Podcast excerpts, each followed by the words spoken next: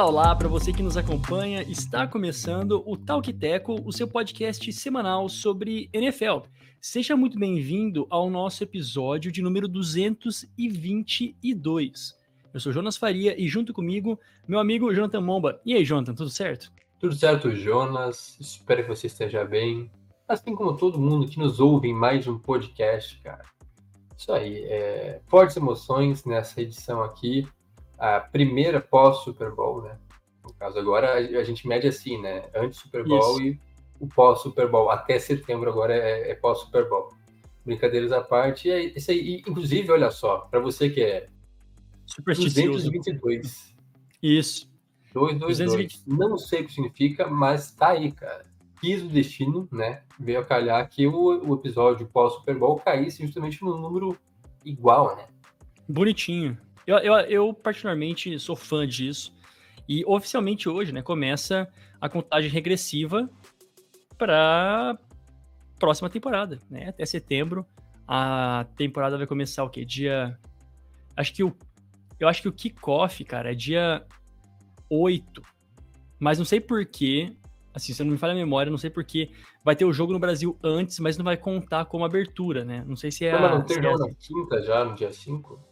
É bom, é bom confirmar, é bom confirmar. Eu, eu, fui, eu fui trazer aqui a respeito da contagem regressiva e nem eu sei a contagem regressiva. Olha, vamos focar no que é presente, né, Jota? Vamos, antes de começar a pensar no, Agora, no futuro, vamos pensar no, no presente e principalmente no que acabou de acontecer nesse último domingo, Super Bowl 58.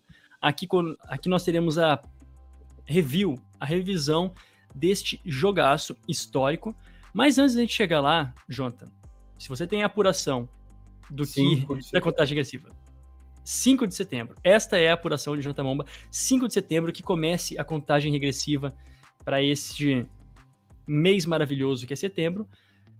Mas diga para o pessoal, para quem está chegando agora, o pessoal que nos conheceu, para aqueles que já nos conhecem, qual é, é a ideia do Talk Teco? Para todos aqueles que nos conhecem, aqueles que, nos, que não nos conhecem também, né? A ideia do Talk Teco, do Talk Teco é trazer os principais destaques do futebol americano da terra de Lil Jon, o pequeno João. Para você que não está familiarizado e não sabe por que dessa escolha, Lil Jon, nome artístico de Jonathan Mortimer Smith, que é um rapper e produtor, DJ e ator americano, é um dos artistas convidados, participações especiais do último, né, obviamente, do último show do intervalo, né?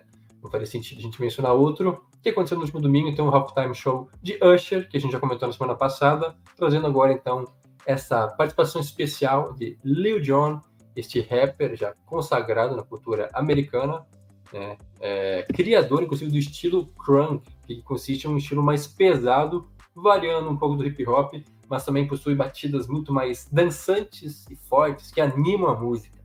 Então, um rap mais animado para você dançar. Olha só, quem disse que não dá para dançar em rap, inclusive, talvez eu acho que o maior sucesso dele, que é o Turn Down for What, famosíssimo por causa dos memes, que inclusive também tocou no Super Bowl, né? É, inclusive foi, foi, foi, bem surpreendente, eu acho que foi, não digo que foi o ponto forte, né? Ponto alto do, da performance, mas na hora que começa a tocar do nada, mas peraí, eu conheço essa música. Começa aquela coisa só Sim. do memezinho assim, aí ele aparece, pá. Então tá aí, Lil Jon, um dos convidados, uma das várias participações especiais do show do intervalo do último Super Bowl. Exatamente, o homem que tá na graça do povo, né? Aquele que tem um apelo popular quando tocou esta batida no show do intervalo. Até as pessoas que estavam aqui junto comigo assistindo, né? Meus amigos que não conheciam muito do futebol americano, foi legal ter essa experiência. Eles falam: opa, é, é o meme? É a música do meme? Daí eu falei: ah, então você conhece. Começou a descer o óculos já. Exato, exatamente. Então, estrategicamente bem posicionado durante o show do intervalo. E por falar em show do intervalo, fiquem conosco, porque nós teremos a review também, a revisão do show do intervalo neste episódio, tá? Então, a gente não vai parar só no Lil Jon, embora seja essa menção honrosa, teremos toda a review do show de 13 minutos nesse Super Bowl 58. Começando este podcast maravilhoso, episódio 222, os melhores momentos do Super Bowl 58. Tivemos uma vitória de virada do Kansas City Chiefs por 25 a 22 em cima do São Francisco 49ers. Essa que é o Este que foi o segundo título consecutivo aí do Kansas City Chiefs, o último time a ter feito este resultado foi os Patriots, né, em 2003, 2004. E foi um jogo, meu caro amigo Jonathan, para todos vocês que também estão nos acompanhando, foi um jogo que teve os ingredientes que a gente gosta. Né? Teve ótimas jogadas dos quarterbacks, teve as defesas dominantes, também tivemos turnovers para as duas equipes, né? aqueles momentos de desatenção que colocam ainda aquela aleatoriedade ao jogo, imprevisibilidade a maior final do futebol americano, não é? E embates entre os treinadores também, genialidade. Foi um jogo de xadrez, né, Jonathan? Foi um jogo de xadrez é, em mais alto nível, com aquela energia de Super Bowl que a gente tanto ama. E enfim, passo para você, para você também fazer a sua introdução, porque eu gostei do início ao fim, não pisquei. Né? A gente estava até comentando que a gente assistiu em canais diferentes, mas para mim, do início do, do Super Bowl ao final, eu não levantei da cadeira, assim, foi uma coisa bizarra. Acho que foi o primeiro Super Bowl que eu fiquei, assim, todas as jogadas ali vidrado, né? Então foi muito especial poder acompanhar nessa temporada. Não, eu, eu discordo disso, cara. É, é simplesmente impossível você ficar sentado o jogo todo. Primeiro porque é bem demorado, né? Você vai Isso. ficar com, lá, bexiga apertada, vai ficar com sede, né? Então tal. Mas eu, assim, eu, eu fiquei sentado um tempo. Eu ajoelhei, eu fiquei parado, tremendo de nervosismo, então, assim, é muita emoção envolvida, é, não tem como ficar simplesmente inerte no lugar. Agora, quanto ao jogo, é isso, cara. Eu acho que foi um grande embate dentro e fora de campo. Realmente concordo, foi uma batalha, né? um jogo de xadrez com dois grandes treinadores, não só grandes treinadores, mas também coordenadores, né? A gente comentava já na semana passada sobre nas prévias, né? O matchup entre Shanahan e Espanholo, que foi talvez chave, né, para essa vitória dos Chiefs, com mais uma grande performance, não só da defesa dos Chiefs, mas dos Niners também, né? Então, um jogo de xadrez, mas também um jogo de defesas. É, apesar que no final o placar até aumentou, né? Mas assim, até o terceiro quarto era um jogo muito pegado, muito é, acirrado, com pouca pontuação. É, tanto que ao intervalo os Niners venciam por 10 a 3, apenas um único field goal é, cedido para Kansas City, então mostrando como foi bem, né? É, a defesa de São Francisco, forçando turnovers, é, assim como os Chiefs também. A verdade é que as duas defesas conseguiram incomodar muito o quarterback adversário, conseguindo sacar, conseguindo é, train outs, turnovers. Tivemos um fumble para cada lado, né, dos running backs, do Sim. McCaffrey e do Pacheco, e também interceptações, né, depois, né, já isso já no segundo tempo. Mas a questão é, foi um jogo realmente, cara, digno de final. É um jogo de Super Bowl por toda a questão de tensão, o clima envolvido, né? Talvez nem sempre o jogo mais é, aquele que enche os olhos, né? Porque todo mundo imaginava que seria um grande jogo, assim como foi da outra vez, ofensivamente falando, com grandes pontuações. Porém, a gente já dizia aqui, né? Pelo menos eu sempre gravei essa de que seria um jogo muito possivelmente decidido pelas defesas. Porque os ataques eram muito talentosos, eram capazes, mas as, as defesas também tinham pontos fortes e assim foi por muito tempo, tanto Isso. que o jogo até foi pro overtime num 19 19 que é um placar não tão alto assim, né? Basicamente abaixo de três postes para cada lado. E, e, foi um jogo decidido nos pequenos detalhes, não tem como fugir disso. E por isso foi um jogaço, uma das melhores finais, por conta desses pequenos detalhes que a gente sabe que fazem diferença, mas ambos erraram. É, a questão de errar menos talvez tenha prevalecido, mas ambos cometeram erros e erros até grotescos em certo momento, mas no final pela lógica, digamos assim, né? deu um time que estava mais preparado, o time que já estava mais acostumado, mais acostumado com essas situações. O primeiro tempo ficou evidente como os Niners tinham um bom plano contra a equipe dos Chiefs, né? É, os, os Niners eles tiveram só no, no, último drive do primeiro tempo eles tiveram 10 jogadas, né? Foi o maior é, o maior drive deles com 4 minutos de posse de bola foram, como eu disse, 10 jogadas nessa terceira posse de bola que eles tiveram. Os Chiefs, no primeiro tempo inteiro, tiveram apenas 7. Mas foi no primeiro quarto, tá? Não sei se falei primeiro tempo ou primeiro quarto. Sete jogadas no primeiro quarto. Mas, assim, foi um domínio dos, dos Niners no primeiro tempo inteiro, né? Nos dois primeiros quartos. Enquanto os Chiefs foram reduzidos, de novo, aqui frisando bem, nos primeiros, no, no, primeiro quarto, nos primeiros 15 minutos, reduzido a somente é, né, foram sete posses de sete jogadas. E aí sim, no, no segundo quarto, eles conseguiram né, o, um field goal, mas de novo, tiveram fumble, punch, o field goal só veio no final. Né, literalmente só no final é, do segundo quarto, um pouquinho antes de ir pro, pro intervalo.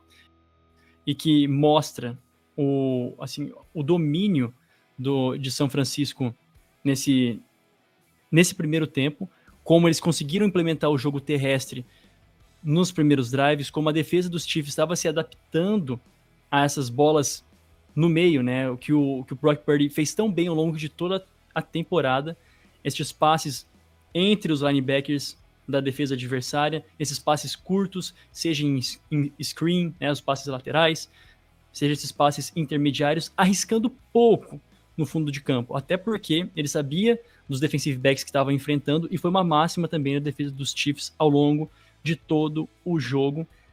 Muitas bolas contestadas, né? As bolas que viajavam para mais de 10 jardas do Brock Purdy, todas contestadas. McDuff, a gente vai falar como um destaque individual aqui, gênio nesse jogo. Vamos lembrar, o cara tem 23 anos, segundo anista, jogou gigante, né? Anulou de Samuel, por exemplo, tá? É, mas o que fica é esse primeiro tempo em que os Niners tiveram até a chance de aumentar a vantagem. Tiveram a última posse de bola né, do, do primeiro tempo, resolveram ajoelhar, faltava tudo bem faltava 20 segundos, né, mas tinham dois tempos ainda para pedir, e sabiam que os Chiefs iam receber a bola logo de início no segundo tempo. Para você, Jonathan, o que, que ficou aí deste primeiro tempo entre, entre Niners e Chiefs? Para mim foi um domínio ali da, de São Francisco, mas inteligentemente eu, assim, aquela paciência, né? Os Chiefs tiveram a paciência de saber, ok, a gente vai ter os ajustes do intervalo também. Exato. É, a gente sabe que o, o, jogo muitas vezes muda totalmente no intervalo. Né? Que tem aqueles 15 minutos para repensar a estratégia de jogo, para alinhar as coisas, é, fazer funcionar o que não está funcionando. E no Super Bowl, ainda mais, porque aí sim o intervalo estendido, enquanto que geral está lá preocupado em como é que vai ser o show, que que começa, como é que vai ser, acompanhar aquela bela performance, o espetáculo que é um show de intervalo. Os jogadores não, eles estão lá pilhados, é, revendo seus erros, ajustando questões que precisam ser ajustadas. Claro, também é, analisando o que deu certo na primeira etapa, e de fato os Niners tiveram muita coisa que deu certo na primeira etapa, principalmente defensivamente falando, que conseguiram anular os Chiefs. Foram, cara, eu não lembro exatamente o número, mas foi pouquíssima coisa, assim, acho que tipo, dois ou três first downs em toda a primeira etapa. Assim, é muita pouca coisa para o Chiefs, né? A gente tá falando de um dos melhores ataques da liga, se não o melhor ataque Isso. da liga, reduzido a pouquíssimos first downs. É, mas também pecaram na questão de é, aumentar essa vantagem.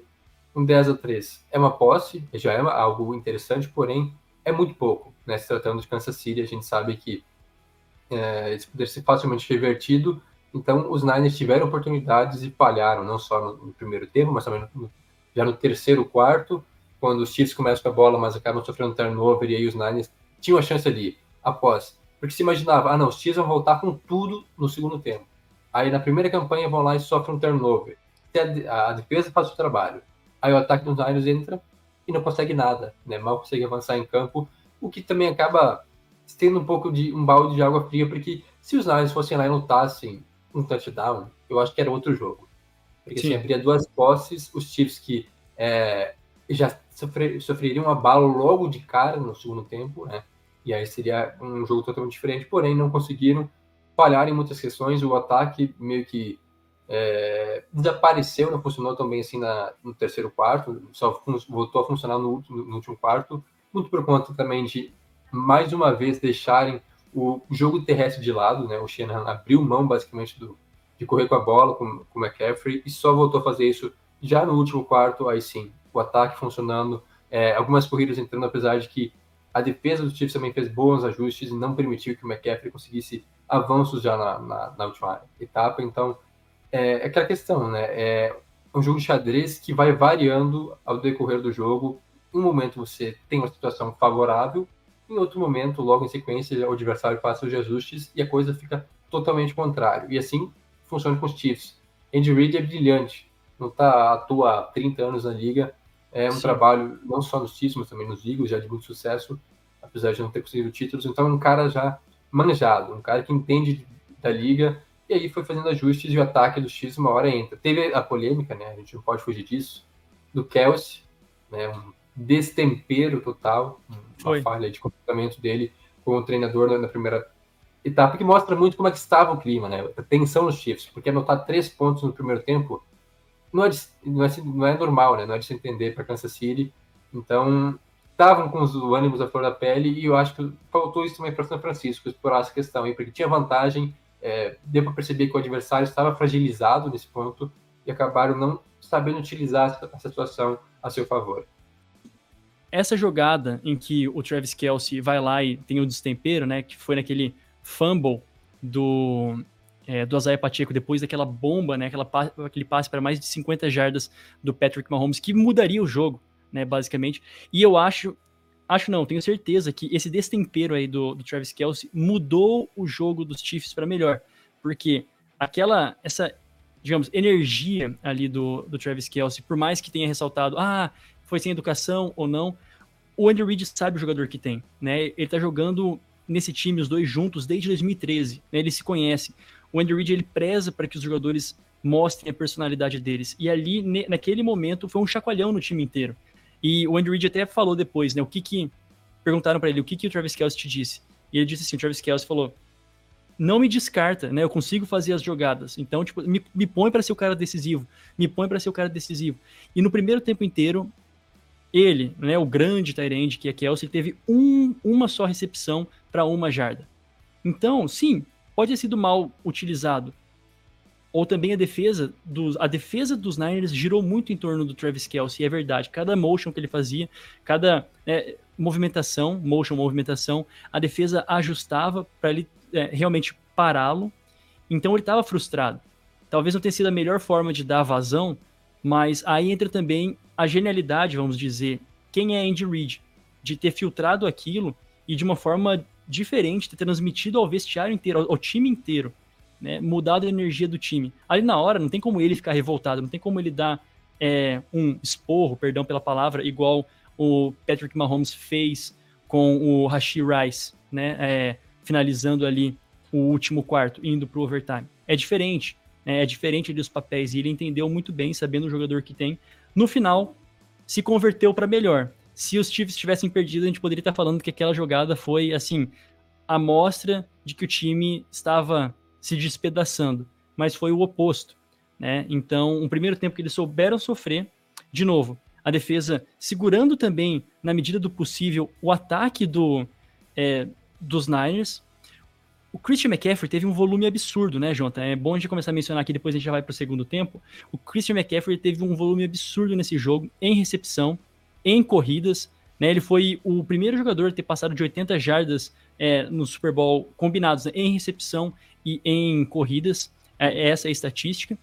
Mas, nesse volume de várias corridas, ainda assim, com o touchdown marcado, ainda assim não teve o efeito que ele pode causar, né? A magnitude que ele pode causar, o estrago que ele pode causar no time adversário. Os Chiefs conseguiram conter muito bem trazendo ele muitas vezes, a, a, a defesa dos Chiefs trazia muitas vezes ele para o meio da linha, e quem estava no meio da linha? O Chris Jones, que também teve um partidaço? Era essa a jogada que os Chiefs faziam, não deixava ele dar o contorno na linha, sempre muito, assim, patrulhando muito bem a curva, né, quando ele tentava correr em corridas no perímetro, né, não no meio da linha defensiva, da linha ofensiva. Então, o plano foi muito bem desenhado, e é esse o tipo de, de jogo que uma defesa quer ter para vencer o campeonato. O que mais aí te saltou aos olhos ainda nesse primeiro tempo? Quanto à defesa, e aí falando do jogo todo, né, foi muito bem é, constante. Claro, é, o McCaffrey né, foi o grande destaque dos Niners nesse jogo, né, foram 80, como, como o João já disse, 80 jardas terrestres e 80 jardas aéreas, né, 30 toques na bola, foi o coração, o pulmão, foi basicamente tudo do ataque dos Niners. E aí, Claro que no momento, no segundo tempo, a defesa conseguiu parar, é, como o João já disse, foi forçando corridas pelo meio, e aí, até mesmo pelos laterais, às vezes, sendo parado na linha de scrimmage já, então não entrou mais na também, né? Isso. É, não entrou mais como no, no primeiro tempo. Mas, para além disso, o ataque aéreo dos Niners ficou devendo. Porque a gente comentava Sim. até, foi das pautas semana passada, que essa variedade de opções, porque eram quatro jogadores com mais de mil jardas é, na temporada, né? Então, poucos ataques na história conseguiram fazer isso, então é um ataque muito dinâmico. Porém, o Kiro teve duas recepções é, para quatro jardas, tudo bem que uma delas foi um first down importantíssimo, né? Mas mesmo assim é, foi pouco utilizado. O Dibu Samuel também sofreu aquela lesão, então não, parecia que não estava 100% confortável, não teve, não, teve aquele impacto esperado. O próprio Ayuk também, que talvez ainda tenha sido o melhor dos três recebedores, mas mesmo assim ficou apenas com 40 jardas. É, só aparece na segunda etapa, já no último quarto, mas diretamente. O grande destaque do ataque, tirando né, o, o Mahomes, foi o John Jennings, que seria, eu imagino que se os Niners vencessem, poderia ser muito bem o MVP, porque foi fenomenal a partida dele. É, já famoso por ser acionado em terceiras descidas, ele fez muito mais do que isso, conseguiu terceiras descidas, conseguiu um passe para touchdown, né? E aí, de fato, ele passou a bola, né? Naquela trick play para o McCaffrey, notar o primeiro touchdown, jogada belíssima.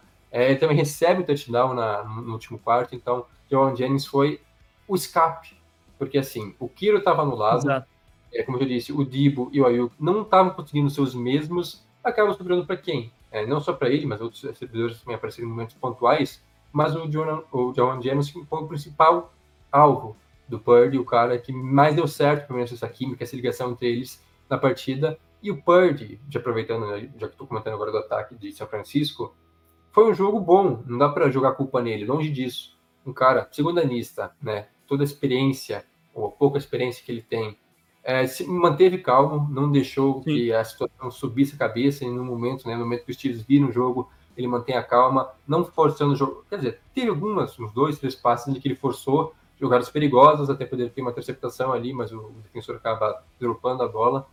Mas ele conseguiu achar bons passes, seja para o Ayuk no momento necessário, para o Just ele também já é, na reta final, uma conversão Exato. necessária, né, e acho que era terceira para 12, ele conseguiu converter. Isso, isso, então, exatamente. O Purdy mostrou que ele está lá, ele, ele, sabe muito bem gerenciar o jogo, né, administrar. É... Ele é um, um administrador de, de tempo, né? Um gerenciador. E no bom sentido, né? E, e, e tá Sim. tudo bem, né? Não é, não é, esperar que querer comparar ele ao Patrick Mahomes, assim, não é. Não, não dá. Né? E, e, ninguém é comparável, né? Esse é o ponto. Mas falando do, do Brock Purdy, muito bem ressaltado. Você falou também do Joan Jennings, foi bom você ter trazido isso, porque ele foi a válvula de escape, não era o ideal, né? Os Niners não querem jogar dependendo dele, foi o que aconteceu. E mesmo assim, quando precisava de algumas jogadas fora, assim, em improviso, o Brock Purdy, ele tem a capacidade de correr, correu ao longo do jogo né? Ele mesmo segurando a bola, correndo, fazendo esses passes, saindo ali em scramble, né? Fora do pocket, achando o check, como você disse, crucial, essa terceira para 12. É, e o check, um, a, o jeito que os Niners utilizam o fullback é uma coisa absurda, né? É uma aula. Tanto os Niners como os Ravens, eles têm uma forma de utilizar os fullbacks que também é, é admirável, né? É um segredo ali de fazer o ataque realmente ir bem. É, e não cometeu turnovers, voltando aí o Brock Purdy, não comprometeu. Se o time talvez não tenha. Talvez não, se o time não venceu por conta dele, também não perdeu por conta dele, esse é o ponto, né? Não foi ele que entregou aí a paçoca, ele fez aquilo que ele conseguia fazer. Questionavelmente, tá? Agora avançando um pouco mais aí na, dentro do, do jogo como um todo, questionavelmente, na última né, na, no último quarto, naquela terceira para cinco, que já estava no two minute warning, né? Que se ele conseguisse aquela conversão, os Chiefs teriam que começar a pedir tempo após o two minute warning. Naquele momento, ele tinha um passe claríssimo para o Ayuk, né? Os, os Chiefs estavam em, em cover zero, se não me falha a memória, os Chiefs estavam em cover zero, era blitz, né, clara. Eles colocam o, o McDuff de novo, McDuff, cara, de no, vou ressaltar, 23 anos jogando como um, assim, um, um, cara veterano. Ele é o sexto homem a fazer a blitz e ele, inclusive, foi o cara que mais fez blitz né, é, um cornerback que mais fez blitz na liga inteira. Foram 16 jogadas que ele foi usado é, como o blitzer extra, enfim. E ele vai. E imediatamente aquela bola tinha que ter saído no Ayuk, né? O, o Ayuk fazendo ali uma, é, uma excelente, enfim, cruzando ali atrás do, do McDuff, e ele hesita por um momento, né? Ele hesita por um momento e é suficiente para o McDuff erguer ali os braços não ter completado, ir para a quarta descida e aí é, os Niners terem que chutar, dando tempo para os Chiefs também levarem para o é, pro overtime. Eu vejo que aquela foi a jogada mais questionável dele, né? Mas falando aqui é fácil. Vamos colocar a pressão, vamos colocar a situação que o jogo tava. Ele não lançou uma interceptação também, o que é muito bom. E os Chiefs pressionaram em 51%, mais de 51% dos dropbacks do Purdy. Então ele tem pressionado o jogo inteiro, né? Foi um absurdo. Acrescenta ainda mais a compostura dele e não ter fritado, né? Não ter entrado na pilha. E, e quanto ao McDuffie, para completar, foi ele também, né, que desvia a bola no lance deradeiro. Já no overtime, aquela na terceira descida, o Purdy vai, faz a leitura e a pressão chega. E se não me engano, é eu, ele que desvia eu, o passe. Eu, eu não sei se foi ele ou se foi até a linha defensiva dos Chiefs, porque ele tá. Eu, eu sei a, a, jogada que você está falando, mas eu acho que foi uma pressão do, do, do Chris Jones em cima do, do Brock Purdy, e aí eu não sei se é o, o McDuffie que chega a desviar ou se foi o próprio Chris Jones, mas ele estava ali envolvido. Não, não, é eles mandam, um eles, é, é, eles mandam a blitz de novo. É, eles mandam ali mais uma blitz, né? Então, Sim. de novo, o espanholo é. metendo louco nas jogadas mais decisivas, né? É, na, na terceira descida eles acabam não conseguindo é, completar o passe e aí eles têm que chutar, né? O uhum. field goal que acabou puxando a, a, partida. E quanto ao field goal, né? O, o Moody também, eu vejo muita gente colocando a culpa, ah, se tivesse um kicker melhor. Assim, ele cara, converteu dois field goal para mais 50 jardas, cara. Então, isso. se ele é um kicker ruim, ele não faz isso. O quê? Desperdiçou um extra point?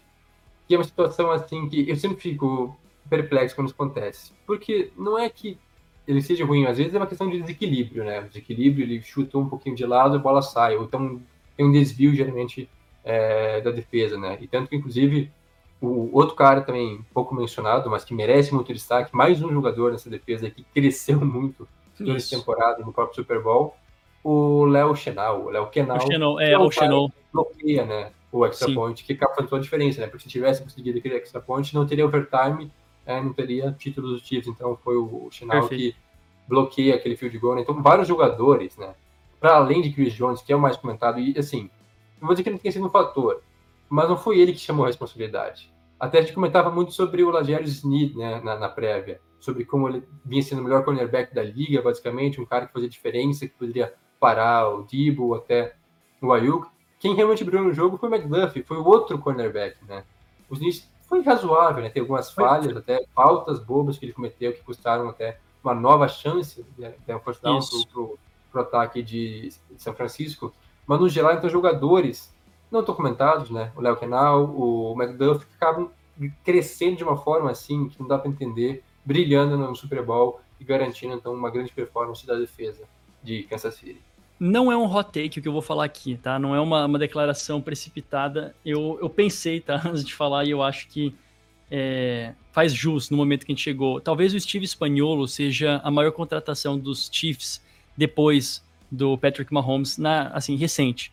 É o coordenador defensivo dos, dos Chiefs, seja a maior contratação de Kansas City, óbvio, depois do da lenda, né, do Patrick Mahomes. Mas por que eu tô dizendo isso? Porque a gente tá mencionando esses caras. É, depois que eles perderam o, o Tarek Hill, eles conseguiram escolhas compensatórias, conseguiram várias, várias é, escolhas de draft, coisa que eles investiram no quê? Por exemplo, no McDuff, no que mais? Não, não tô falando que veio só do, do, do é, no, que, que, veio só do... É, do Rio. Só, só do Rio, mas também investiram no Karlaftis, né, que também é um, é um é um segundanista, né? Terceiro anista, segundanista. O Azaia Pacheco, todos esses caras renovaram o time, mas especialmente falando da defesa, uma defesa jovem, né? Uma defesa jovem que cresceu muito, se tornou elite. Lembra que no início da, da era Mahomes era assim: o ataque é muito bom e uma defesa que, se for mediana, dá para ser, entendeu? Dá para chegar lá porque o ataque vai para cima. E o que, que o espanhol fez com o tempo? Transformou essa defesa numa defesa elite, né? capaz de vencer campeonato. Com caras novos, que é muito importante para esse time. Né, ter caras com, com, contratos baixos que performam. E agora o Snead, por exemplo, ele vai ser free agent nesse, nessa próxima temporada? Sim, vai ser free agent. Então, até uma Chris interessante ver. Isso, Chris Jones. O que, que os Chiefs vão fazer com eles, né? Se vão renovar, ao meu ver, precisam renovar com os dois, porque eles perform, performaram nesse ano em um nível elite absurdo, extremamente decisivos. O Chris Mas Jones tem é, para isso? É, é, é, essa é outra pergunta sempre quem quer dar jeito. Esse é o ponto, né? Quem quer dar jeito. E... Aprende com sense. Exato, exato, exato. E os, e os Chiefs estão no momento para isso. Colocar, são caras que são pilares, não é simplesmente que desse para destacar, é descartar. Talvez o Snead dá para pensar, ok, seja um cara que dê para descartar e trazer um outro corner, mas porque até o McDuff tá indo muito bem agora e etc, etc e tal. Mas assim, esses caras cresceram muito na mão do espanholo que se torna o primeiro, te, o primeiro coordenador def, defensivo a ter quatro né, Super Bowls. Um com os, uh, os Giants e esses três aqui com, o, com os Chiefs. E antes de passar para você de novo, Jonathan, sabe o que é interessante? Né, é, que ele venceu, quando ele venceu o, com os Giants, ele venceu quem? Os Patriots. Quem ele venceu agora com, com os Chiefs? Eles conseguiram vencer os Eagles, conseguiram vencer antes os Niners e depois os Niners de novo. Essas quatro equipes, nos últimos 10 anos, elas tinham o melhor DVOA, DVOA, né, que é aquela estatística que a NFL tem do melhor time, né, assim, o, o time mais eficiente em defesa em ataque, basicamente. E a defesa do Espanholo, nessas quatro ocasiões, venceu o melhor time com DVOA, que na estatística seria o melhor, né, no confronto. Para se ter a noção da magnitude. Então ele se coloca como provavelmente um dos maiores coordenadores de todos os tempos, né? Já está entrando nessa conversa. Enfim, é, para fechar, quão bom foi essa defesa nesse ano e coroou nesse jogo com uma baita uma apresentação. Sem dúvida nenhuma, cara. É, é muito mérito do espanholo, é, que já está há um tempo, né? Já conhece essa defesa. É, chegou em 2019, né? Isso, desde 2019. É, chegou na temporada que eles ganham o primeiro Super Bowl, né? Ele tem o aval do Andy Reid, já trabalhou com ele anteriormente lá em Filadélfia, né, no início da, da era do, do, do Reid em Filadélfia. Inclusive, o espanhol, para quem não sabe, cara, mas, cara, é uma história maravilhosa, assim, porque é uma verdadeira odisseia do futebol americano. Pra quem não sabe, ele já treinou, é, no caso, como coordenador Já foi head coach dos Rams, né? Já foi head coach dos Rams também. Foi, tem a passagem aí é, dos Rams, é. mas muito antes disso, cara, ele já passou pelo Barcelona. Barcelona, no caso, o time de futebol americano, Barcelona Dragons, nos anos 90. Ele foi ah, coordenador defensivo do, na Liga Espanhola de futebol americano. Também passou pela Alemanha, no Frankfurt Galaxy, é, em 98. Antes, isso antes de, de voltar para a NFL e ser coordenador da linha defensiva de Philadelphia com Andy Reid. Mas ele tem passagem para o futebol americano da Espanha, da Alemanha. Então, é, pelo college, em universidades bem menos tradicionais, né, bem menos é, programas menos famosos, até chegar na NFL e ter seu devido brilho, né, seja nos Giants ou agora nos Chiefs, mostrando então a resiliência dele também, né, que ele, um cara que já passou por tudo na, na, na vida dele, né, em outras ligas, então vivendo seu melhor momento agora, né, um cara que foi criticado, muito criticado lá em Kansas City, e hoje é simplesmente tido como um gênio defensivo do futebol americano. Este é o nível que os Chiefs estão, muito bem servidos de peças jovens na defesa, muito bem servido de coordenador defensivo, muito bem servido de kicker, que também dá para falar rapidamente do Butker, mas muito bem servidos de head coach e de quarterback. Aí eu te pergunto, Jonathan, por todo o resumo da obra, né, é, o que fica para o futuro de Kansas City? A dinastia começou, a gente já falou, todo mundo já sabe, mas ela começou de uma forma que nesse ano, nessa temporada, não era para ser. Né? Não era para ser o ano dos Chiefs. Simplesmente não era para ser. E eles vão lá e vencem a melhor defesa, Ravens. O melhor ataque, basicamente, né? Os ou mais eficiente, pode ser não o melhor em todas as estatísticas, mas o mais eficiente, que era o, o dos Niners. Terceiro título, e esses caras estão aí, Falavam que o Andy Reid ia aposentar, mas já foi, assim, rechaçado, né? Não, ele falou que não. E também não tem porquê. Agora ele é o, quarto, o técnico mais velho, vamos dizer assim, mas o quarto técnico mais vitorioso da liga. Né? Atrás somente de Don, Shula, o George Halas e do Bill Belichick. Já com três títulos aí na sua. É, quatro, né? Ou quatro. Quatro, ele venceu com os, os Eagles, né? Acho que venceu com os Eagles. Não, não, não venceu. Três, venceu, né? três, três títulos. É... Inclusive, ele fica atrás em de títulos só do Bill Belichick e do Chuck Noll. Né? É, é, exato. Mas em vitórias, vitórias totais, né? Desses vitórias. quatro caras aí. A dinastia começa e parece que ela vai estar servida ainda por muito bem servida, muito bem guardada por alguns anos, né, Jonathan? É, o mais bizarro e preocupante nessa história é que os Chiefs ganharam o título no ano que todo mundo dizia, cara, esse ano não vai dar. É, é era é o, ano que os Chiefs batidos, né? Porque assim, todos os problemas que tiveram, né? Então, pois é. Não, não dá para descartar os Chiefs, mas é muito difícil que eles vençam novamente. E foram lá contra todas as narrativas que criaram em cima deles. Sim. Assim, Eu digo por experiência própria, cara. Nunca duvidem dos Chiefs, nunca duvidem do Mahomes. E eles foram lá e venceram. Claro que é muito difícil dizer até onde pode ir. Eu acho que não é o fim né, dessa dinastia. Se eles vão conseguir igualar os Patriots, se, vão, se o Mahomes vai conseguir igualar ou superar Brady. Cara, isso é conversa para outro momento. É, é muito difícil, para falar a verdade. Mas claro. tem um cara que pode fazer isso, que tem potencial, é o Mahomes, né? Ele é o cara que, que, pode fazer isso, né? Então, é, de fato, a, a, dinastia existe, né? está acontecendo. Veremos como é que vai ser na próxima temporada, né? Se eles vão chegar novamente à final de conferência, se eles vão chegar novamente ao Super Bowl, todo esse enredo aí. Mas o fato é que Andy Reid continua. O Kelsey também, que era um cara que tinha uma, rumores que talvez pudesse aposentar, já disse que quer voltar, que quer tentar o, o triplete, né? Buscar o tricampeonato na próxima temporada. É, ele, ele tá bem, né, cara? Tá com fome de bola, tá vivendo o auge da carreira, namorando a Taylor Swift, então. que não teve nenhum minuto de aparição, né? Não teve nenhum minuto de aparição no Super Bowl para os haters, né? Se juntar todas as vezes que ela é apareceu, que, assim, ela não teve nenhum. É picotado, né? É quatro, cinco segundinhos e pá. Né? Mas ela, ela, aparece várias vezes, só que sempre pouco tempo, né? E aí isso uhum. acaba incomodando as pessoas. Ah, e eu e... nada contra, deixando claro aqui, né? O que me incomoda é mesmo quando aparece a senhora Mahomes ou o irmão do Mahomes. Isso sim me causa um profundo incômodo. Agora, Taylor Swift. Ai, senhor. Já aparece mesmo, né? Já aparece nem mesmo, por que não? É, mas é, vamos lá, você falou uma coisa muito importante, isso é assustador, né? Porque não era para ser, e para o restante de todos os outros times da AFC, é espantoso, né? É. O, o, que, o que mais eles podem fazer? E até para NFC, vamos dizer, porque a gente vai daqui a pouquinho falar a respeito dos Niners também, o que, que deu de errado, o que, que deu de certo, o que fica também. É, perderam já duas vezes pro Mahomes, a última vez, a penúltima, da, da, da história aí do, do Shanahan, né? agora falando do Shanahan, foi pro Brady, é, então as duas vezes que o técnico perdeu foi para dois ótimos quarterbacks, se não o Brady o melhor de todos os tempos e o, e o, Mahomes, talvez o mais talentoso de todos os tempos, é, não sei. É, mas enfim, dois baita quarterbacks, esse é o ponto. Dois baita times, né?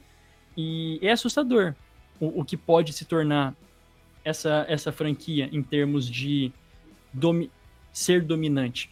E sabe o que é interessante? Que o, o que eu concluo a respeito de Kansas City é que não dá para fazer nenhuma previsão desse time se eles estão jogando sério até meados do, do Natal. A gente falou sobre o Natal quando eles perderam para os Raiders. Meados de janeiro. É, até meados de janeiro, basicamente. Não dá para porque vai lá, tá jogando bem, tá jogando mal, mas os Chiefs não dá para fazer nenhuma previsão do tipo, ah, eles estão ruins. E eles perderam no Natal, lembra? E até saiu uma notícia aí que o que o Andrew Reid agradeceu o Anthony Pierce por ter levado esse chacoalhão quando eles perderam para os Raiders no Natal. É, para mostrar para os jogadores que nada é garantido. Tem que, tem que lutar mesmo, né? Você não pode ficar complacente, vamos dizer assim. Então ele agradeceu também pela derrota, que foi no momento que mudou, a chave dos Chiefs mudaram dentro é, de 2023, 2024. Dá para falar o que fica, o que não fica, mas é a grandeza, né? A gente testemunhou a grandeza de um time mais uma vez nessa temporada. E eu acho que é isso. Bom, a gente vai continuar falando do jogo, é óbvio. A gente vai para um momento merchan rapidamente e a gente volta para falar sobre o São Francisco 49ers e também o show do intervalo, meus amigos. É, a gente não esqueceu do show do intervalo, não. No nosso momento querido, nós Primeiro de tudo, agradecemos a vocês que no, no, estão nos seguindo, inscritos no nosso canal, também galera que está chegando e participando ali das nossas postagens, interagindo conosco. Muito obrigado de verdade a essa nova a, a nossa comunidade, né, que tem crescido e crescido cada vez mais.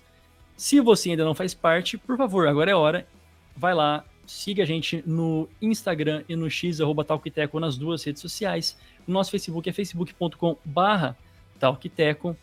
E, inclusive, eu gostaria de deixar aqui algo muito importante. Vocês viram que não teve nem, assim, uma arte de campeão do Kansas City Chiefs, né? Porque, no final das contas, a gente é jornalista aqui, a gente não manja muito dos designs. Então, se você conhece algum designer, se você gostaria de ter uma experiência também criando designers e uma plataforma para colocar aí o seu design, pode entrar em contato conosco também, que adoraríamos ter uma, um especialista em fazer artes e fazer boas, né, assim, bons gráficos para as nossas redes sociais também.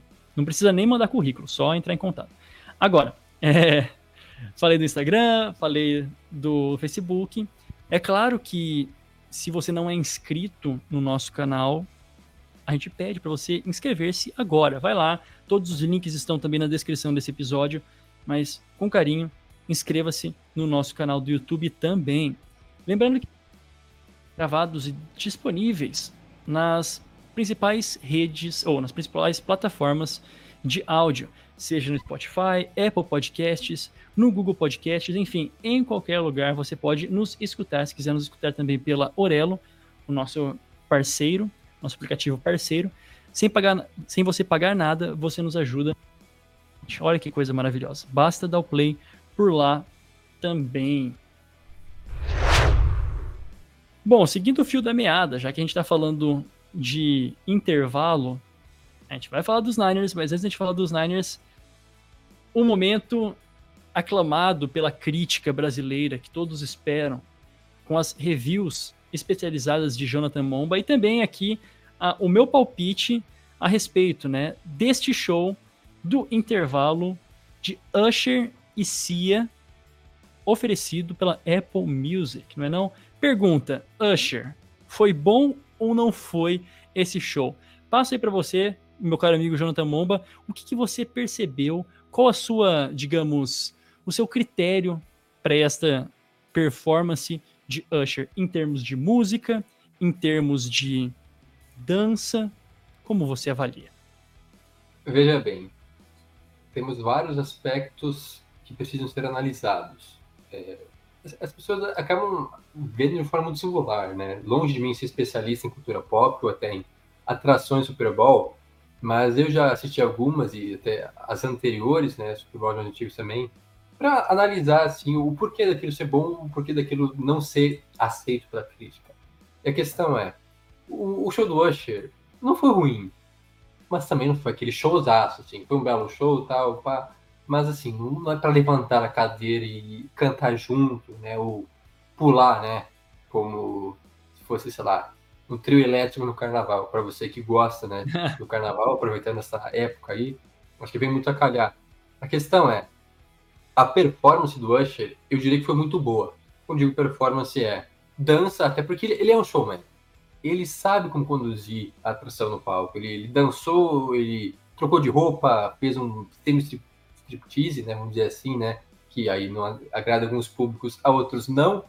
É, andou de patins, inclusive foi surpreendente isso, né? É, até andou de patins, né? No show. Teve, é, teve, participações especiais, né? Alicia Keys, Lil Jon, é, e, e, por aí vai. A Her também tocando guitarra. Vários pontos bons, positivos nessa questão. O que pesa contra o Usher é que, assim, o auge dele passou muito tempo, a gente comentava isso, né? O auge dele foi no início dos anos 2000, 2004, quando ele lança o a Yeah e outras músicas, né, que acabam né, bombando, sendo top 1 nas paradas. Então, é um artista que não tem tantas músicas conhecidas, aclamadas pelo público, em comparação, por exemplo, a Rihanna no ano passado, né? Que com performance foi bem mais ou menos, enfim, foi mediano. Porém, as músicas da Rihanna conhecidas, né, várias músicas conhecidas, é, e o, público, né? A verdade é que a fanbase da Rihanna é muito maior, né? é muito mais fervorosa, por exemplo, do que do Usher, né? Que não tinha lá seus fãs para colocar nos trending topics e, e, defender qualquer um que falasse mal, né, do show. Mas a questão é, como quantas músicas do Usher ficou um pouco aquém, né? Pelo menos eu não conhecia boa parte delas, eu diria que conhecia menos músicas, né? É, menos a metade das músicas. E se o auge mesmo foi no final, né? Com, com Yeah e, e outras duas ali que, que eram mais famosas, assim, mas no geral o público não conhecia eu acho que a única realmente conhecida por geral é essa, né? Foi o grande sucesso dele. Então, para cantar junto, para dançar. Por conta disso, então, o repertório dele, né, o set list, talvez não seja tão forte assim, o que acaba derrubando ele.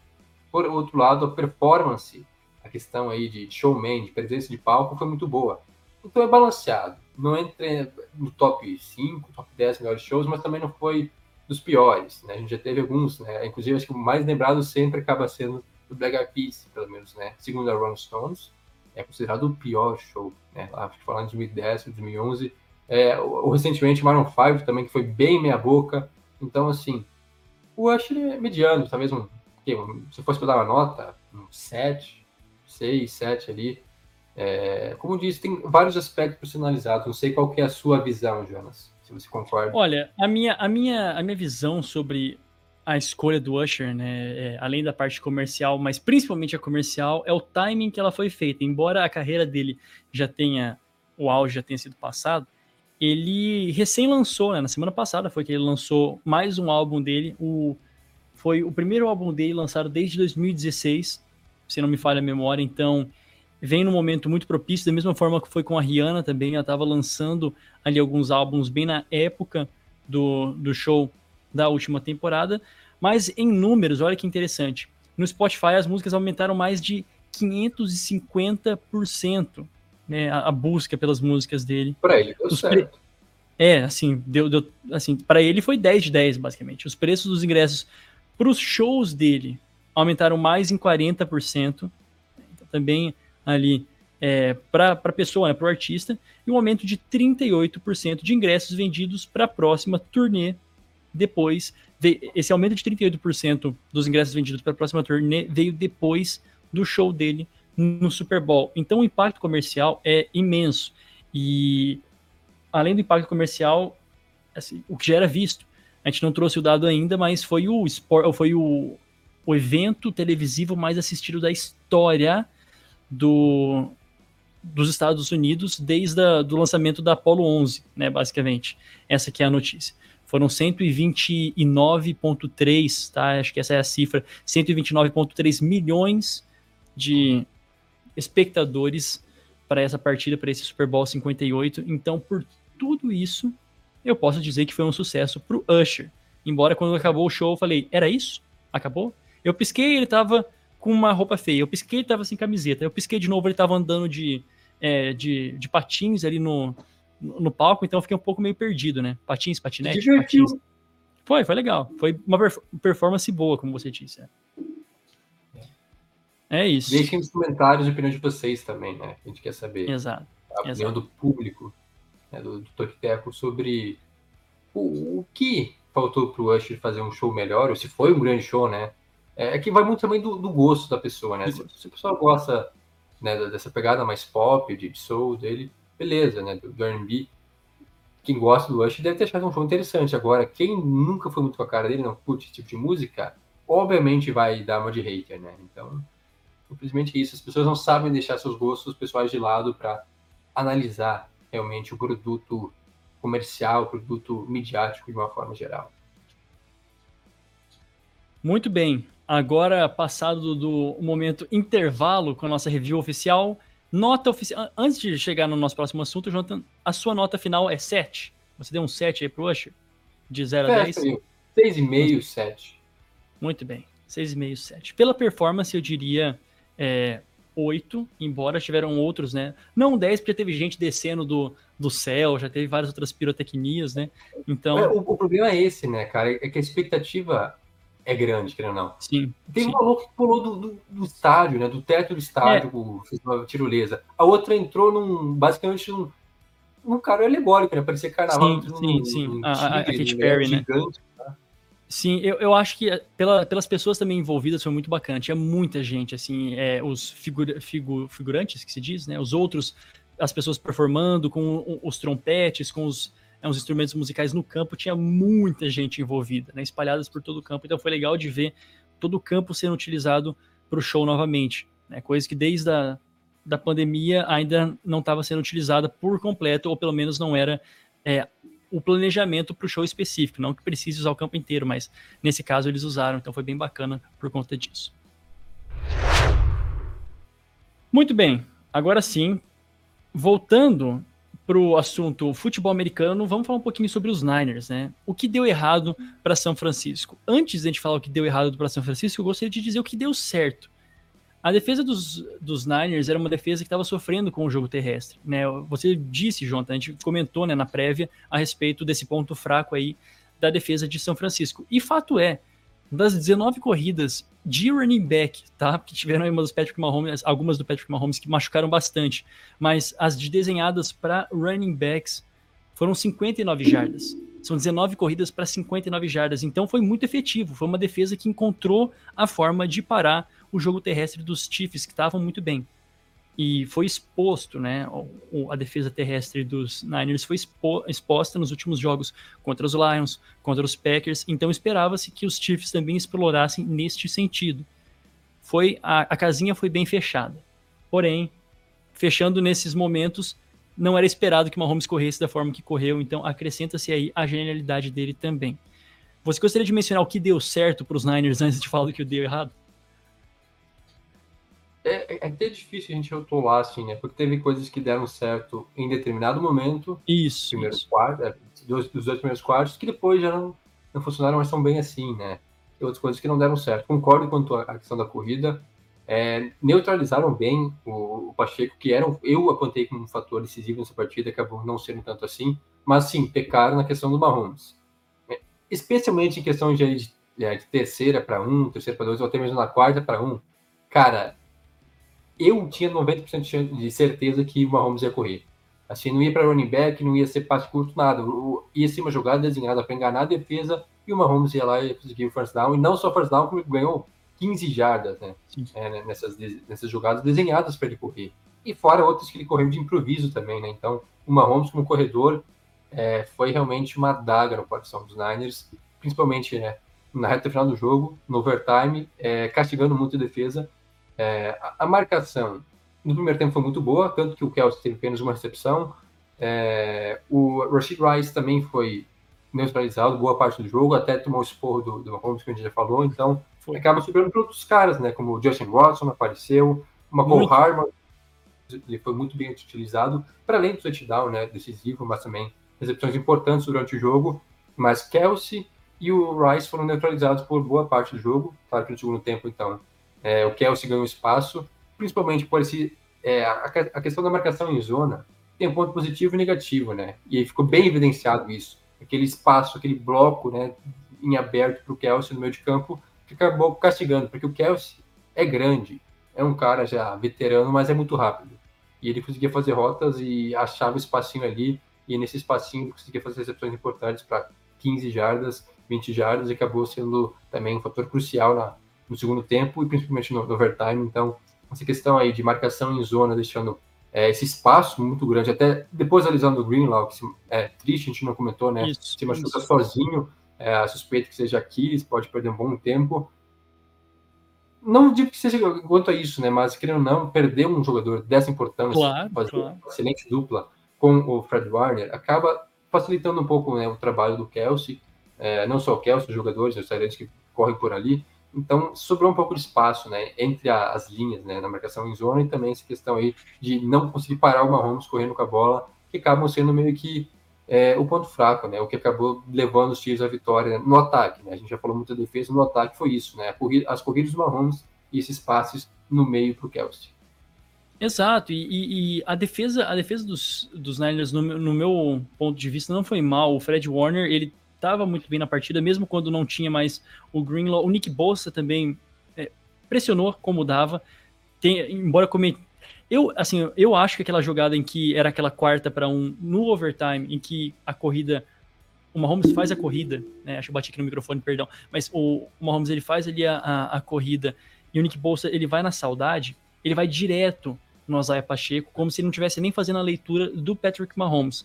E eu acho que naquele momento, é, tem que assistir de novo o lance, mas era de alguma forma desenhado para ele ter uma cobertura atrás, se foi falha de comunicação ou não, de algum outro defensor cobrir o gap dele e ele ir direto no, no running back, porque assim, ele foi uma bala, né? E eu duvido muito que tenha sido um lapso do Nick Bolsa gigantesco da forma como foi, entendeu?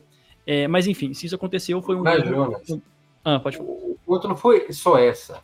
Cara, o, o Bolsa ele caiu muito feio. Assim, foram três, quatro jogadas. Teve, teve algumas três, quatro jogadas. É. Que ele tá tipo, perdidaço na jogada, que eu fiquei irmão, não dá para um pass rush elite na liga cair, assim, fazer uma leitura tão precipitada, né? Não foi só uma vez que isso aconteceu. Talvez nessa jogada até concordo, a, a, a, o programado não tenha sido isso, né? Alguém se imaginava que ele fizesse, fizesse cobertura no lance, né? Mas ele caiu em vários feitos no jogo que acabaram, né, custando caro. Sim, é. Fora isso, também conseguiram sacar o Patrick Mahomes e conseguiram segurar a equipe do, dos Chiefs em, muitos, em, em muitas terceiras descidas. Só que o momento da partida começou a, a, virar, e aqui eu digo, começo a entrar também naquilo que os, que os Niners erraram, ou não só erraram, não foram bons o suficiente. Eu quero falar que errou ou não é, é, é muito fácil, mas quando começa o terceiro quarto, a equipe do, a equipe do, de São Francisco, eles têm três punches, são três campanhas terminando em punch. As duas primeiras, inclusive, para jardas negativas.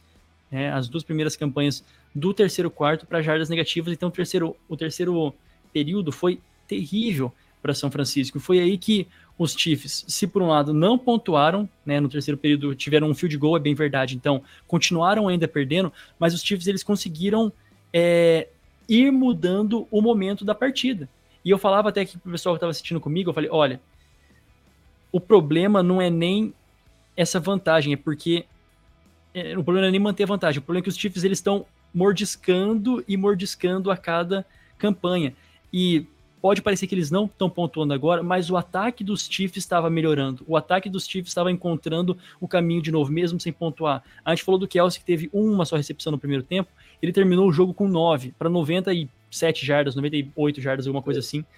93? Né? 93 jardas, então, acionado novamente. Aquela corrida que ele teve no, no último, é, no overtime para mais, uma recepção aí que totalizou 20 jardas, ele correu mais de 30 km por hora, foi a corrida mais rápida dele na, na, em sete temporadas.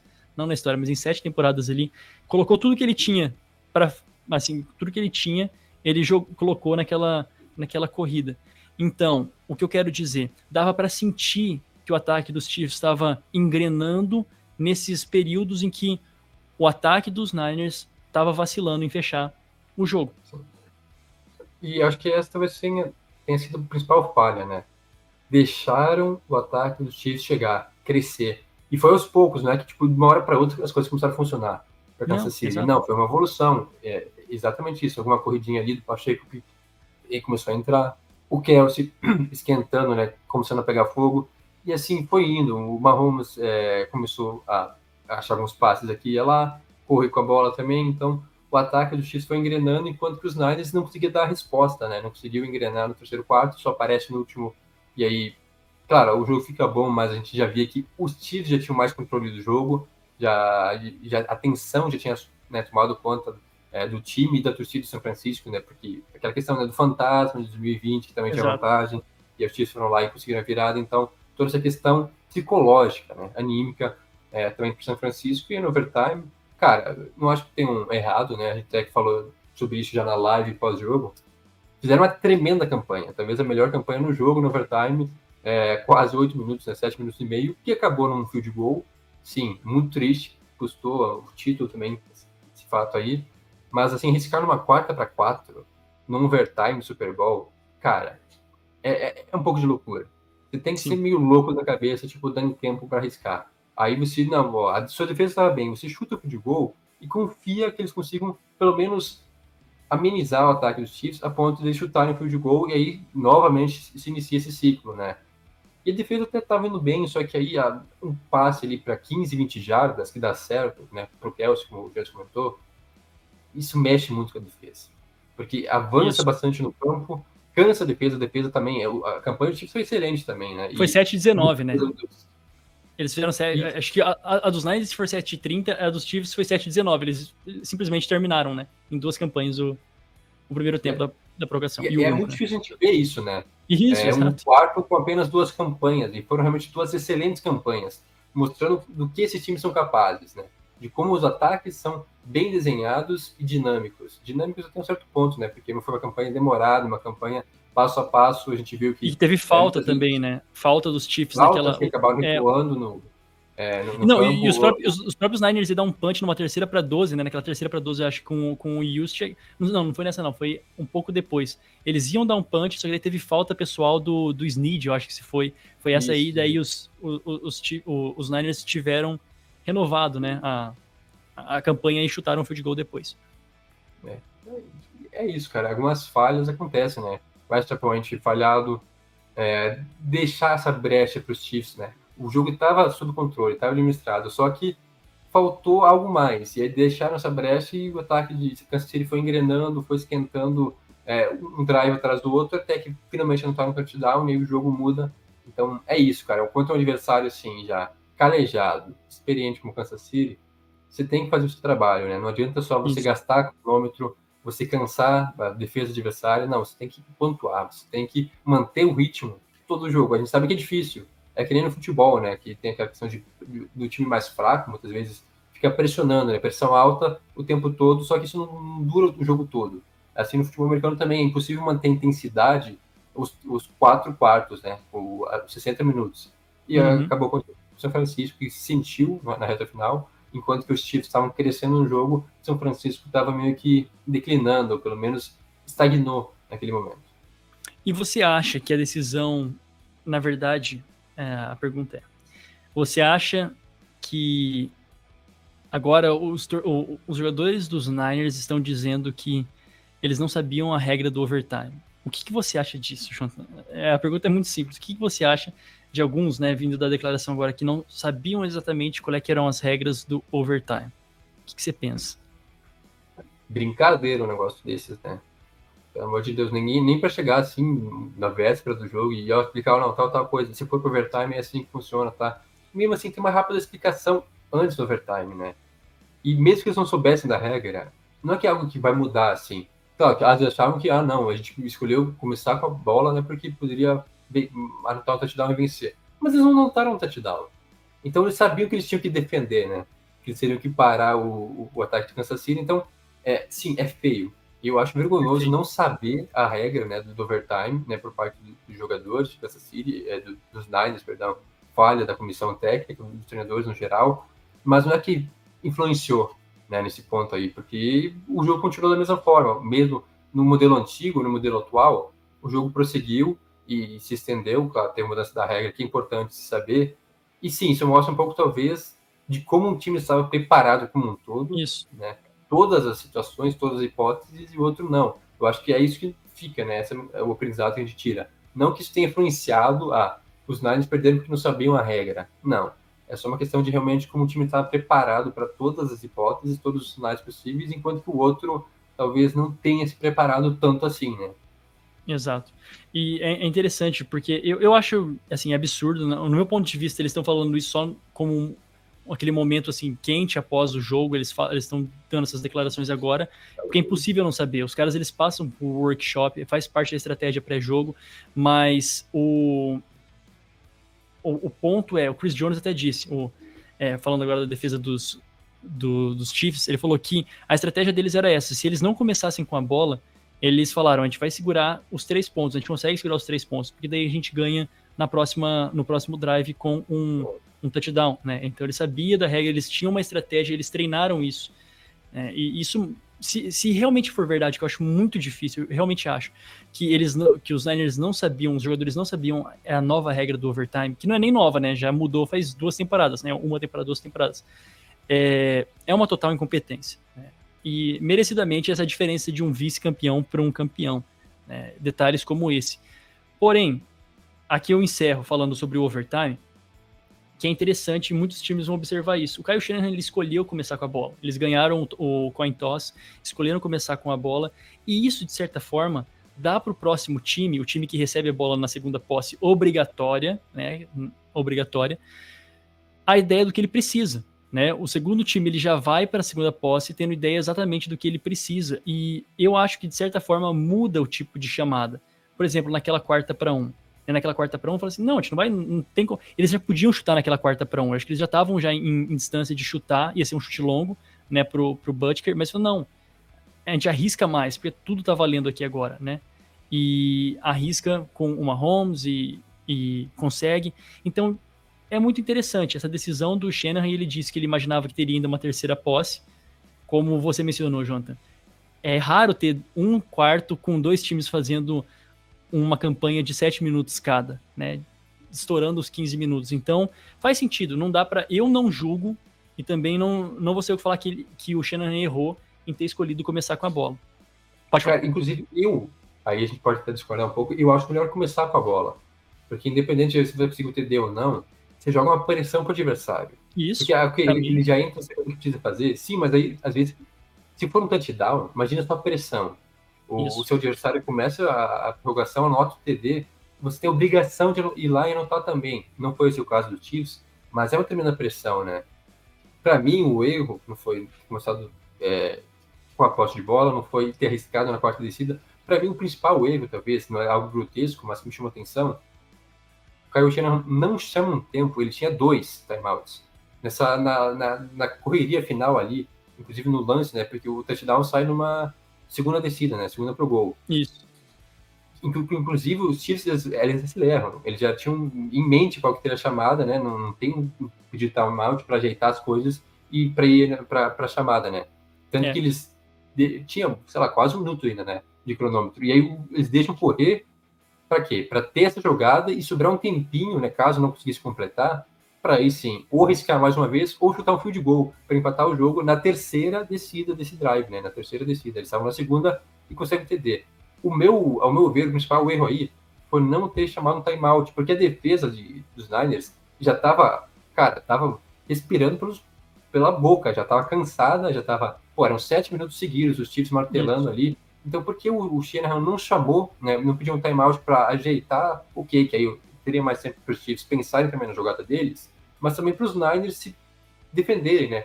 Tentar encontrar ali um contraponto, uma, uma forma de defender a jogada. Não chamou tempo, a defesa estava desorganizada, esse é o ponto, e aí acaba se tornando um TD até fácil. Por quê? Porque os Chiefs, ao meu ver, eu tenho essa ideia de que já tinham planejado a jogada, desenhada ali, bola no hardware que ninguém esperava, enquanto que a defesa dos Niners estava totalmente despreparada, né? Estava é, cansada e sem saber o que esperar da jogada, porque não sabia nem a regra, então, tipo assim, faltando poucos segundos, cara, cabeça que eu não, não pensa direito. Então, foi a, a, principal falha, a meu ver, do Shanahan foi não ter pedido timeout né, na jogada do, do título, né, na jogada que acaba resultando no touchdown dos Chiefs. É interessante. A defesa parecia um pouco mais.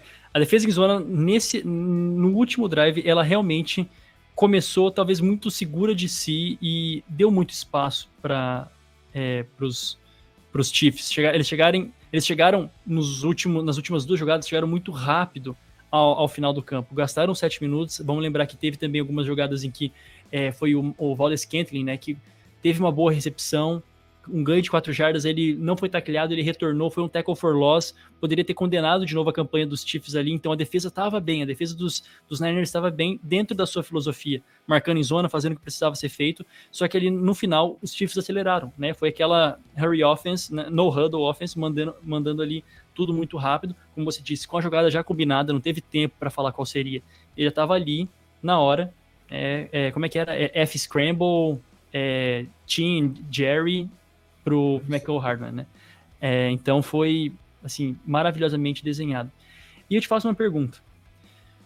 E agora, São Francisco 49ers? É, porque perdeu. Perdeu o terceiro ou o segundo título em cinco anos também, né? É, aquela sensação de que é, essa era a melhor oportunidade que os Niners tinham, com os jogadores que eles tinham, com tudo aquilo que significou e que foi a tônica de 2023 2024, até quando os Niners perderam no pior jogo do, do Brock Purdy contra os Ravens, por exemplo, dava aquele indício de, ok, algo, tá bem, não é o fim dos Niners, né? Não vamos se iludir, não é o fim. Foi um jogo que é, foi só diferente, alguém tem que ganhar, alguém tem que perder. Foi um jogo que eles precisavam para continuar melhorando, até quando eles perderam ao longo da temporada, que coincidentemente foram os piores jogos do, do Brock Purdy também, né? É, o time tinha tudo para vencer nesse ano. E agora, entrando na próxima temporada, eles têm o Trent Williams com 31,5 milhões, né? Assim, o um impacto na folha salarial. Debo Samuel, 28,6 milhões. O Armstead com 28,3. Warner com 24,5. George Kittle com 21,2 milhões. Tem muito cara para ser pago. Né? O, o Juan Jennings, por exemplo, é free, é free, agent agora. E eles já estão 3 milhões, quase 4 milhões acima do, do salary cap, né? Over the cap. Então, com essas estrelas, eles têm essa possibilidade ainda de fazer algumas manutenções por conta do seu quarterback, que não ganha nem um milhão, né? É, mas fica aquela sensação de uma grande oportunidade desperdiçada, não é? Fato. Acho que o que fica agora é, é juntar os cacos, né? Juntar os pedaços, é, co colocar a cabeça no lugar. É, obviamente é uma decepção muito grande, é um momento assim de sofrimento, né? De desilusão muito grande por parte dos jogadores, comissão técnica, mas tem que voltar com a cabeça erguida na próxima temporada. Vai ser muito difícil manter todas essas estrelas, né? Manter esse grande elenco, porque o time dos Knights, a gente comentava, né? É o melhor elenco da liga analisando todas as posições, ataque, defesa, até os special teams, né, tem suas dúvidas, mas era o melhor elenco da liga. Mais difícil manter todo mundo, mas mesmo assim, mesmo perdendo algumas peças, ainda é um time muito competitivo, é um time que calejado, né? A gente falou que já tinha, criou uma casca, infelizmente perdeu esses dois Super Bowls para os Chiefs, mas sempre chega lá nos playoffs, né? Ele já, uhum. já tá lá. E a, a, questão é, o Purge deve amadurecer mais ainda, é, o ataque se manter todo mundo continue, né? O Gibbs deve continuar, mesmo recebendo tanto dinheiro, o McCaffrey também, então é, vai, a tendência é só melhorar. Cara, é, é dolorido. É e eu acho que essa mas... machucou diferente, né? É, essa machucou diferente. Não, é, é, assim, obviamente foi pior pela forma como foi, né? Segunda vez, né, aconteceu de novo e overtime. É, era esse o momento dos Niners, né? Mas não é que a janela de título tenha fechado. Eu acho que isso não. é importante mencionar que ainda tem chance, talvez num cenário tão favorável, mas não é o fim. A questão é que os Niners precisam ser fortes e aprender com isso, com esse erro, né? E tentar mais uma vez. Por pior que seja o cenário, né? por mais doloroso que seja, tem que continuar tentando, né? Não adianta, ah, essa, é essa é a nossa chance, a gente desperdiçou e agora é o fim. Né? Não é dessa forma. É que eu acho que ainda o pior é que dentro da NFC, esse era um ano que a NFC estava mais fragilizada, não era? A gente comentava que a NFC está um pouco mais nivelada por baixo. E agora, em 2020, 2024, 2025, tem muita gente voltando, né? Mas você acha que melhora tanto assim? Eu acho que melhora. Acho sim, até falando, é, vamos falar, os Packers, né, que quase chegaram lá. Mais um ano daquele time jovem que mandou muito bem.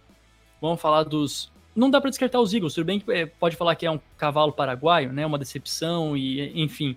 Mas os Eagles vão dar trabalho, né? Não vamos esquecer daquilo que eles foram. Os próprios Rams eu vejo com muito bons olhos, né? Não quero começar gorando o time agora nessa altura do campeonato, mas vejo com muitos bons olhos é, o que eles fizeram em 2023, 2024. É, com o F. Stafford também saudável, tem tudo para render mais. Tem reformulação nos Cardinals. É, vamos falar da divisão dos, da divisão dos Niners, né? Na NFC Oeste. Então, por tudo isso que a gente vai continuar comentando na off-season, nas prévias e tudo mais, é, era uma oportunidade assim, um alinhamento dos planetas muito bonitinho para os Niners conseguirem o título nesse ano. Não foi o caso. Né? E talvez seja bem isso. Encontrar de novo que o futebol americano não precisa ser perfeito, porque o ponto fraco, às vezes o ponto forte dos, dos Niners é que é tudo muito bem treinado, as jogadas todas otimamente desenhadas. É diferente um pouquinho dos, dos é, Chiefs que conseguem improvisar, que tem jogadas que, se isso não der certo, a gente faz aqui, aquilo outro. Então talvez seja esquecer um pouco que o futebol americano perfeito não existe, né? E com um time que talvez tenha que perder algumas peças e se reinventar para 2024, 2025, seja a solução para esse time de novo chegar lá. Né? Então a janela está aberta, mas vamos ter um quê a mais de gerência nessa próxima temporada para ver o que, que os Niners, como eles se apresentam em 2024 e 2025. É isso, meu amigo. É, cara, quanta coisa, né? Muita coisa para continuar falando e muitos outros assuntos, mas de modo geral, é, esse Super Bowl fica para a história como o primeiro em Las Vegas, o primeiro, o mais assistido de todos os tempos, com muitos recordes batidos, com o início de uma dinastia e também muitas lições para São Francisco por um outro lado. E a única coisa que eu digo para vocês é que se não deu tempo de a gente falar tudo aqui agora, continue nos acompanhando, né, nas redes sociais e também nos próximos episódios. A gente vai continuar trazendo muito mais, não só sobre esse jogo, mas também sobre a NFL de modo geral. Alguma última palavra aí, Jonathan? Cara, é isso aí. O futebol americano não é uma ciência exata. Nem sempre o melhor time vence, ou quer dizer, talvez vença, né? Mas a questão é nem sempre fazendo aquilo, fazendo certo, se pense, né? Exato. Tem que fazer no improviso também, então É isso, foi uma grande temporada, um grande Super Bowl para encerrar esta fase. Valeu a todo mundo que nos acompanhou. E é isso, né? Continuam conosco, as próximas semanas serão interessantes também, né? Não tem mais é, NFL, né? Não tem mais jogos, mas tem muito conteúdo, muita coisa para a gente é, repaginar, né? revisar sobre a temporada e também já logo mais no free agents, então pauta não vai faltar.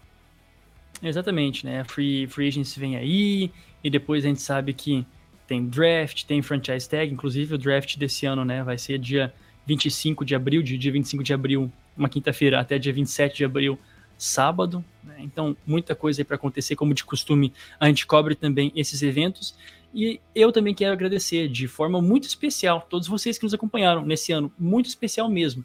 Né? Aqui os nossos podcasts cada vez com mais participação, com interação de todos vocês, nas nossas redes sociais também, então é muito gratificante e eu particularmente amei essa... A nossa quinta temporada ainda não acabou, né? A quinta temporada dos, dos, do Talk Tackle ainda não, não terminou, mas é, foi uma temporada diferente, né, Jonathan? O Talk Tackle, ele mesmo passou por coisas diferentes e se repaginou também nesse, nesse ano, e tudo com a ajuda de vocês, com a aceitação de vocês, a gente continua. Então, o meu mais sincero, muito obrigado a cada um que nos acompanha. E o Talk Tackle vai ficando por aqui. Não esqueça de nos seguir no Instagram e no Twitter, arroba TalkTeco nas duas redes sociais. O nosso Facebook é facebook.com barra TalkTeco. Siga também os nossos perfis pessoais. O meu, arroba Jonas Faria no Instagram e Jonas Faria, underline, no Twitter. E o seu, Jonathan Momba? Arroba Jonathan Momba.